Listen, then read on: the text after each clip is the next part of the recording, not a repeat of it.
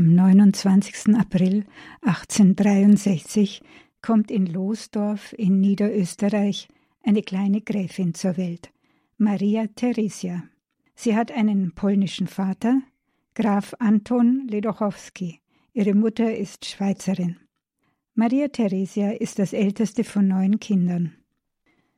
Maria Theresia erinnert sich an ihre fromme und strenge Mutter und sagt Mama packte mich mit eisernen Krallen zum Klavier. Ich wurde zu arg vielem angehalten. Es war eine grausige Überlastung. Aus finanziellen Gründen muss der Familiensitz in Losdorf verkauft werden. Schweren Herzens verlässt sie das Haus, die Bäume und Blumen, die sie so sehr liebt.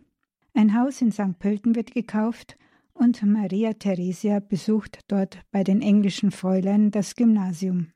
Als Fünfjährige schreibt sie einen Einakter und so fällt sie schon sehr früh durch ihr schriftstellerisches Talent auf. Sie ist die jüngste in der Klasse und die erste. Nach drei Jahren mit 14 verlässt sie, wohl wegen ihrer schwachen Gesundheit, die Schule.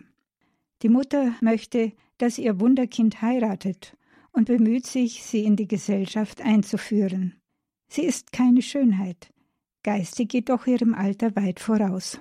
Und so glänzt sie auf verschiedenen Veranstaltungen. Sie will immer die Erste sein, und aufgrund ihrer außergewöhnlichen Fähigkeiten steht sie auch oft im Vordergrund, was sie durchaus schätzt.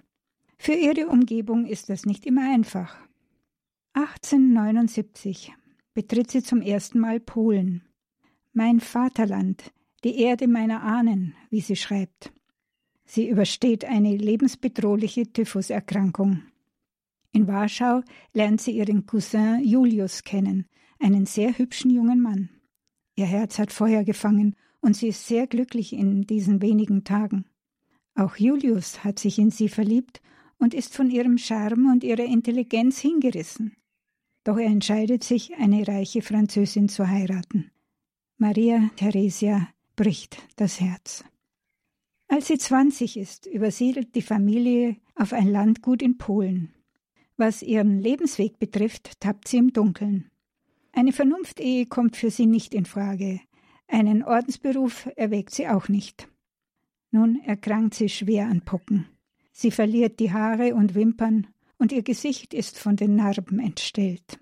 Für eine lebensfrohe junge Frau wohl ein Kreuzweg und erinnert an die Worte aus dem Buch Jesaja: Er hatte keine Schönheit, dass wir nach ihm geschaut hätten. Ihr Vater steckt sich an und stirbt nach wenigen Tagen. Sein Tod hinterlässt in ihr eine große Leere. Sie möchte wie ihre Schwester Julia, die bei den Ursulinen eingetreten ist, auch etwas Großes für Gott tun. Aber die einzige Möglichkeit, die sich ihr bietet, ist, Hofdame zu werden. So beginnt sie ihren Dienst in Salzburg bei Herzogin Alice von Toskana. Die Aufgabe, eine aristokratische Gesellschaftsdame zu sein, gefällt ihr nicht. Denn sie steckt im Korsett der starren Gesetze des höfischen Lebens und ist unglücklich.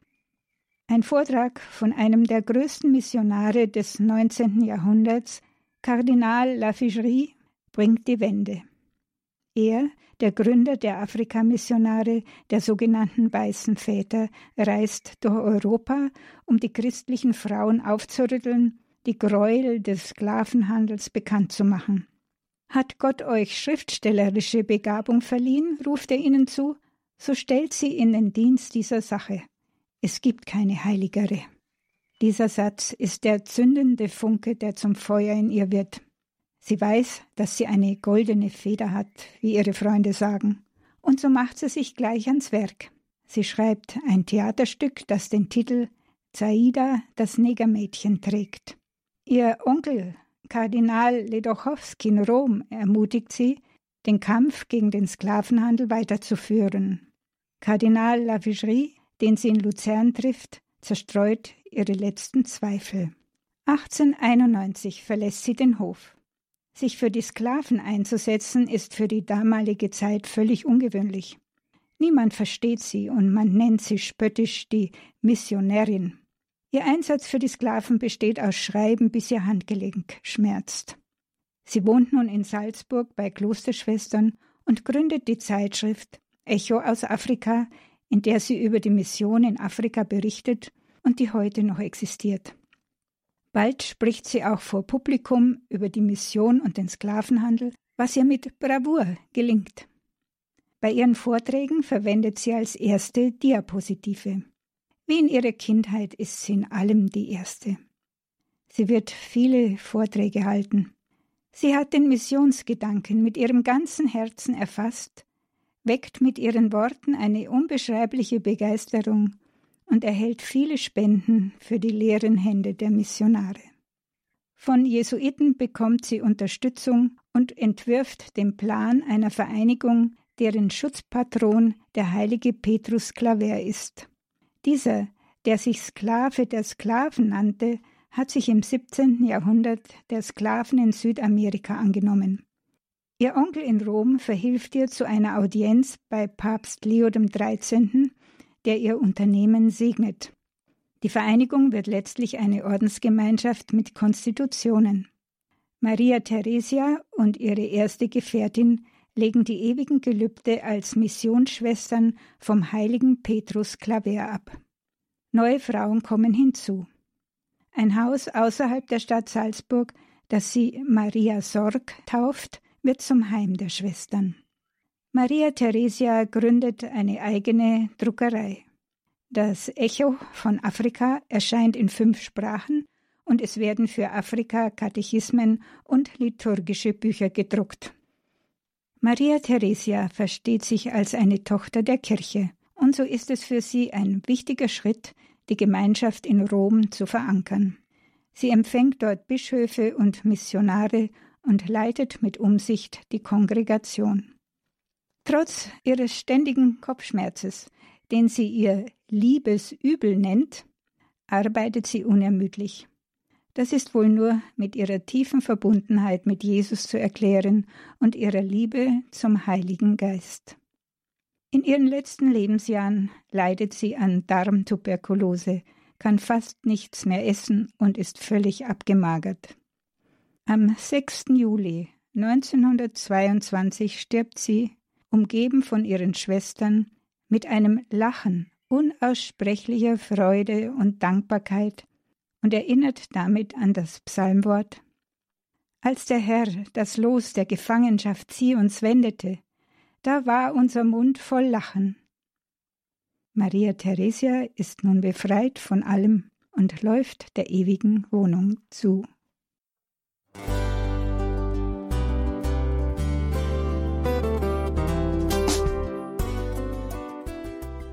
Liebe Zuhörerinnen und Zuhörer, vielen Dank, dass Sie unser CD- und Podcast-Angebot in Anspruch nehmen. Wir freuen uns, dass unsere Sendungen auf diese Weise verbreitet werden. Dieser Dienst ist für Sie kostenlos. Für uns ist er allerdings mit einem nicht unerheblichen finanziellen Aufwand verbunden. Deshalb sind wir für jede Spende dankbar. Alle Bankverbindungen unserer Spendenkontos können Sie über unsere Homepage horeb.org unter dem Menüpunkt Spenden einsehen. Dort besteht auch die Möglichkeit, online zu spenden. Natürlich nach den neuesten Sicherheitsstandards. Sie können diese Informationen auch bei unserem Hörerservice unter der Telefonnummer 08328 921 110 erfragen. Ich wiederhole die Rufnummer 08328 921 110. Vergelt's Gott für Ihre Unterstützung. Ihr Pfarrer Kocher.